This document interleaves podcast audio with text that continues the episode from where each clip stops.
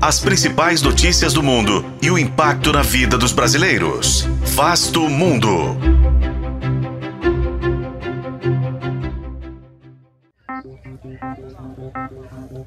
A Itália enfrenta uma emergência na crise dos refugiados, com milhares de migrantes ilegais chegando à minúscula ilha de Lampedusa todos os dias e pouca solidariedade por parte dos vizinhos europeus. Mas qual é o tamanho da crise dos refugiados na Itália? Este é Vasto Mundo, podcast de relações internacionais do tempo, e juntos vamos saber mais sobre as migrações ilegais para a Itália.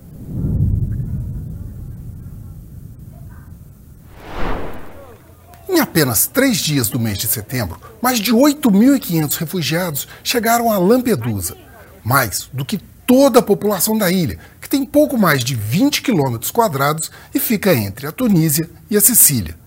No local, há um posto da Cruz Vermelha com capacidade para atender 400 pessoas.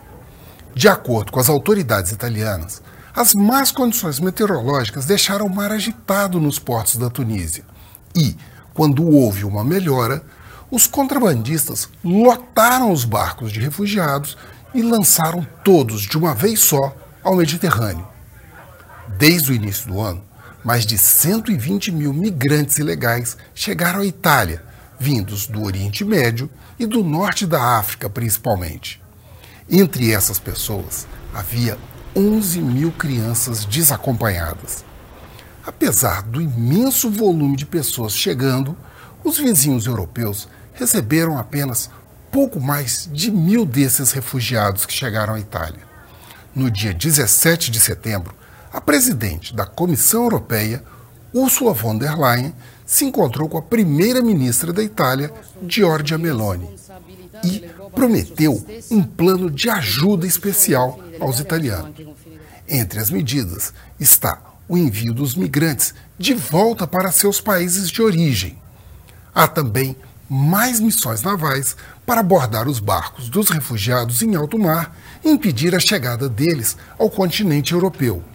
Há ainda um reforço no pacote de 105 milhões de euros para que a Tunísia impeça o embarque de ilegais. E a pressão sobre os países europeus para que recebam mais refugiados um imenso desafio que esbarra no empobrecimento dos países africanos, nas crises políticas, nas recentes tragédias de inundações e terremotos na região, mas principalmente na pressão de grupos anti-migração e reacionários sobre os governos europeus.